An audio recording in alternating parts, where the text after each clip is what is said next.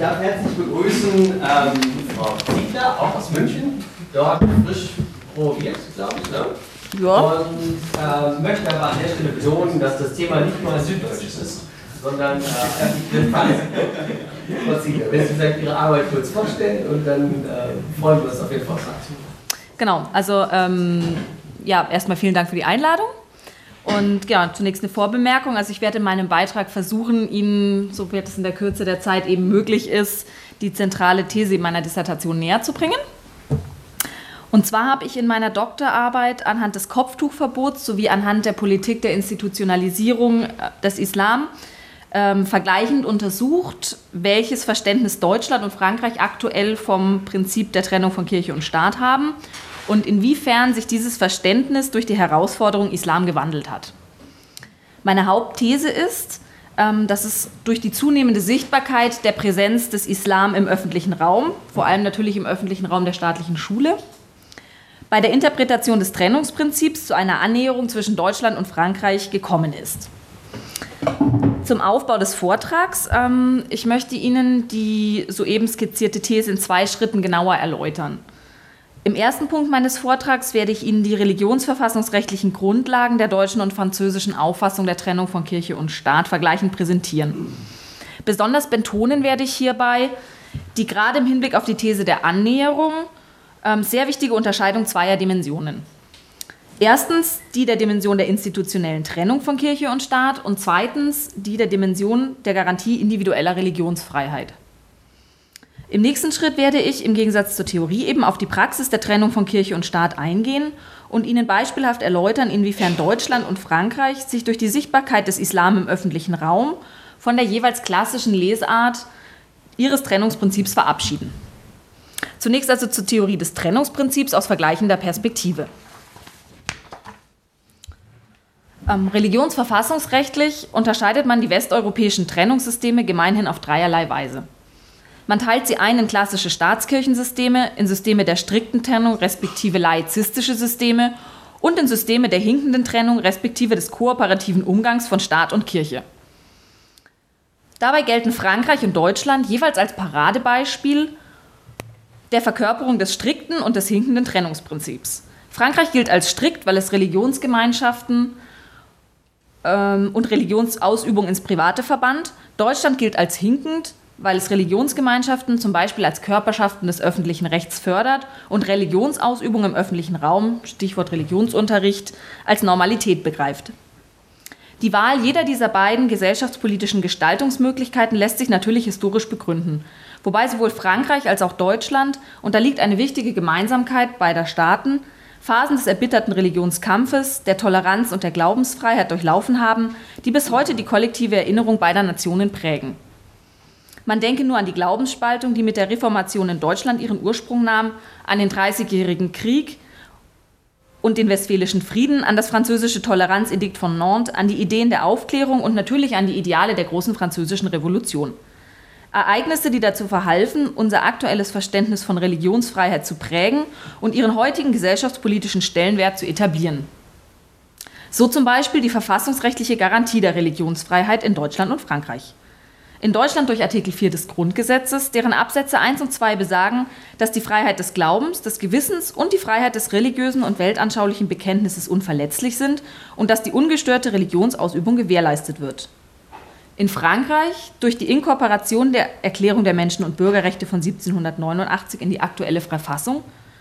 Ihr Artikel 10 besagt, dass niemand wegen seiner Äußerungen selbst religiöser Art belangt werden soll, solange deren Äußerungen nicht die durch das Gesetz begründete öffentliche Ordnung stört. Parallel zur Formulierung und Etablierung des Religionsfreiheitsgedankens fand allerdings sowohl in Deutschland als auch in Frankreich, und zwar auf der institutionellen Ebene, ein weiterer fundamentaler Entwicklungsprozess statt, nämlich von der Verquickung über die allmähliche Loslösung oder Emanzipation hin zur Trennung von Kirche und Staat. Dieser Prozess der Säkularisierung ist allerdings, wie wir alle wissen, weder in Deutschland Stichwort Säkularisation oder Kulturkampf, noch in Frankreich, Stichwort jakobinischer Terror, bonapartistische Religionspolitik oder Antiklerikalismus der Dritten Republik friedlich verlaufen.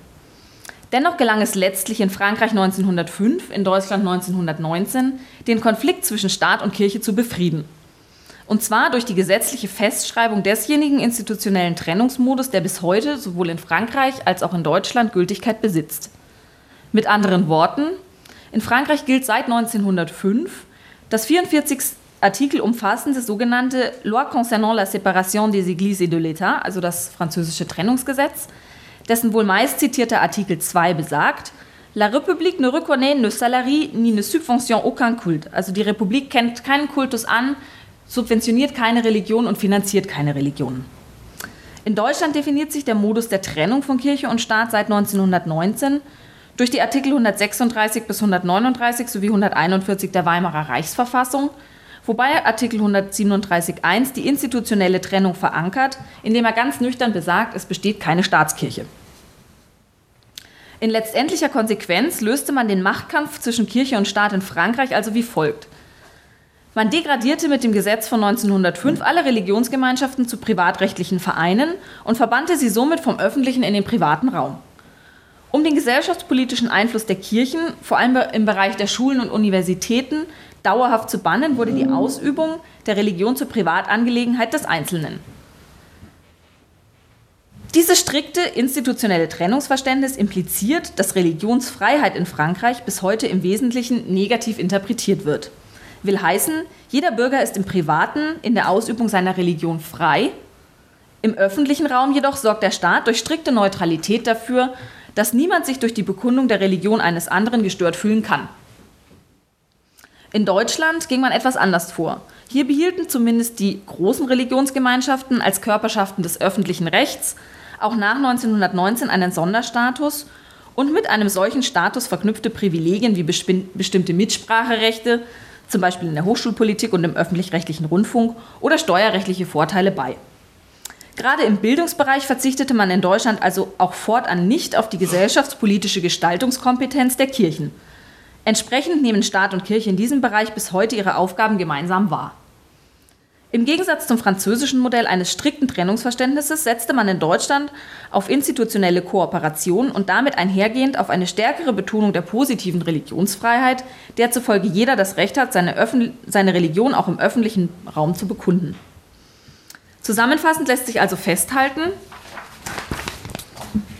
in beiden Ländern etablierte man 1905 respektive 1919 nicht nur den Modus der Trennung von Kirche und Staat, sondern garantierte mit ihm oder durch ihn gleichzeitig durch die gesetzliche Absicherung der freien und ungehinderten Ausübung des Kultus auch die individuelle Religionsfreiheit. Das heißt, bis heute, die bis heute gültigen Konzepte der sogenannten französischen Laïcité und der deutschen weltanschaulichen Neutralität umfassen immer zwei Dimensionen, nämlich die des Trennungs- und die des Religionsfreiheitsprinzips. In der Praxis heißt das, wenn man heute in Deutschland und Frankreich beispielsweise die Möglichkeiten der Integration des Islam in die beiden bestehenden religionsverfassungsrechtlichen Systeme debattiert, müsste von Seiten der Politik, aber auch von Seiten der Wissenschaft eigentlich wesentlich deutlicher dargestellt werden, dass bei diesem Prozess der Integration immer zwei Ebenen zu berücksichtigen sind nämlich sowohl die der institutionellen Trennung als auch die Ebene der Garantie individueller Religionsfreiheit. Und damit komme ich zum zweiten Punkt meines Vortrags, nämlich zur Frage, wie im Hinblick auf die Herausforderung Islam in der deutschen und französischen politischen Praxis mit den beiden Trennungsmodellen Laïcité und weltanschauliche Neutralität umgegangen wird. Ganz grundsätzlich kann festgehalten werden, dass in den sogenannten Islamdebatten sowohl in Deutschland als auch in Frankreich fundierte Differenzierungen in der Regel noch immer fehlen. Eine Tatsache, die mehreren Faktoren geschuldet ist. So zum Beispiel der langen politischen Ignoranz der Thematik Islam oder der Emotionalität des Themas, Stichwort mangelnde Integration, Terrorismus, archaisches Frauenbild etc. Und natürlich der schlichten faktischen Unwissenheit, Stichwort wer und was ist eigentlich der Islam in Deutschland und Frankreich. Und dies gilt nicht nur für die gesellschaftliche, sondern eben auch für die politische Seite. Entsprechend interessant ist es zu beleuchten, wie Deutschland und Frankreich sich in Bezug auf die beiden skizzierten Dimensionen des Staat-Kirche-Verhältnisses, also in Bezug auf die Trennung äh, beider Institutionen und die Ebene Religionsfreiheit gegenüber dem Islam positionieren. Tut man dies zum Beispiel anhand der Politik der Institutionalisierung des Islam und anhand des Kopftuchverbots, so eröffnet sich eine unerwartete Perspektive. Es zeigt sich nämlich, dass die politischen Vertreter beider Länder nur teilweise so reagieren, wie man es vor dem Hintergrund des skizzierten klassischen zweidimensionalen Verständnisses von Laicité in Frankreich und weltanschaulicher Neutralität in Deutschland erwarten würde. Denn nicht allein in Frankreich, sondern auch in Deutschland wird strikt argumentiert und nicht allein in Deutschland, sondern auch in Frankreich wird gleichzeitig kooperativ gehandelt. Fakt ist zum Beispiel, dass sich das französische Innenministerium bereits seit den 1990er Jahren intensiv im Dialog mit den muslimischen Vereinen engagiert. So lancierte und ähm, unterstützte das Ministerium, um nicht zu sagen forcierte es, beispielsweise über Jahrzehnte hinweg die Gründung einer Vertretung der französischen Muslime, des sogenannten CFCM, des Conseil Français du Culte Musulman. Eine Gründung, die letztlich unter Innenminister Sarkozy im Jahr 2003 erfolgte. Von einer strikten religionspolitischen Neutralität des französischen Staates gegenüber den muslimischen Religionsgemeinschaften kann also bezüglich der Institutionalisierung des Islam in Frankreich keine Rede sein. Gleiches gilt für die unteren Verwaltungsebenen der Departements und der Kommunen. Auch hier klaffen Theorie und Praxis oft weit auseinander. So lassen beispielsweise Erbpachtverträge oder Schenkungen von Grundstücken für den Moscheebau, ebenso wie Quersubventionierungen von muslimischen Gemeindezentren oder die Einrichtung von Grabfeldern auf konfessionslosen städtischen Friedhöfen ähm, die viel proklamierte strikte Neutralität des laizistischen Staates kaum erkennen.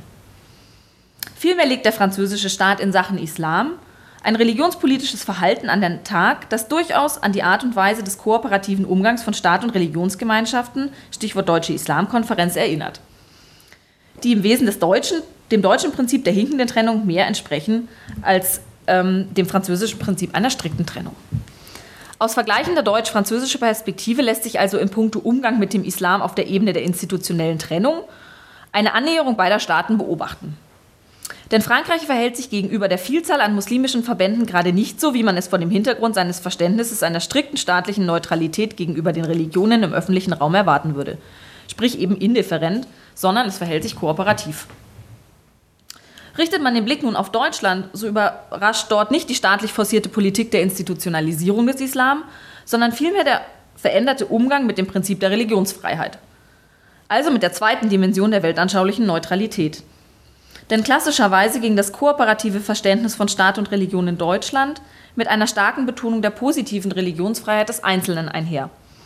Seit der zunehmenden Sichtbarkeit des Islam im öffentlichen Raum zeigt sich mit der vermehrten und mittlerweile auch gesetzlich untermauerten staatlichen Betonung der negativen Religionsfreiheit des anderen allerdings ein neues Bild.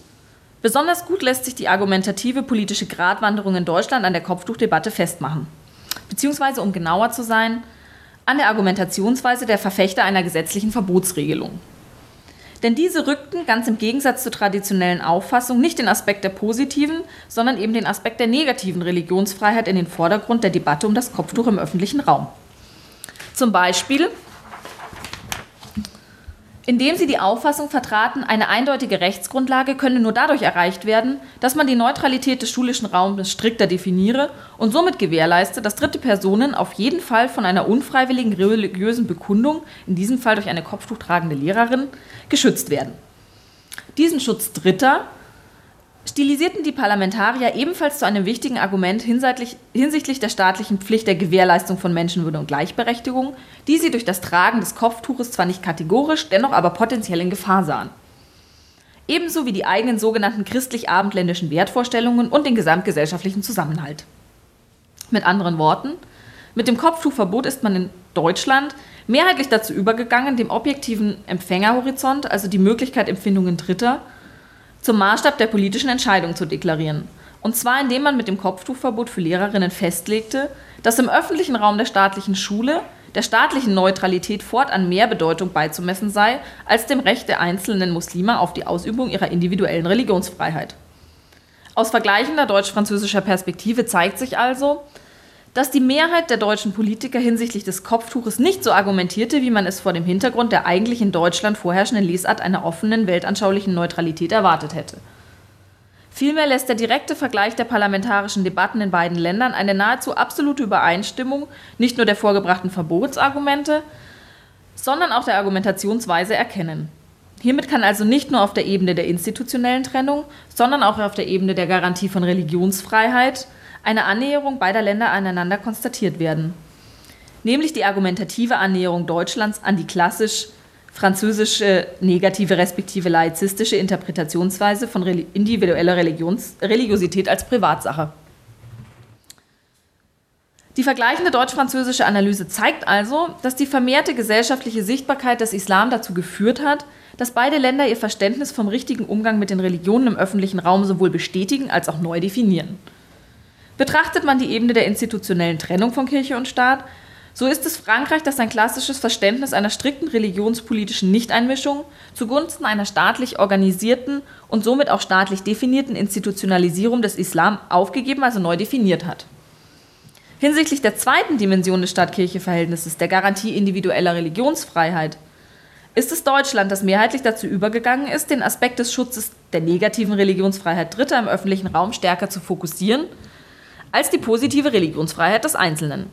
Fakt ist also, dass sowohl in Frankreich als auch in Deutschland auf die Herausforderung der Integration des Islam in das jeweilige religionsverfassungsrechtliche System ähm, so reagiert wird, dass ihre aktuelle Interpretation des Laizitätsprinzips respektive der weltanschaulichen Neutralität jeweils sowohl strikte als auch hinkende Elemente aufweist.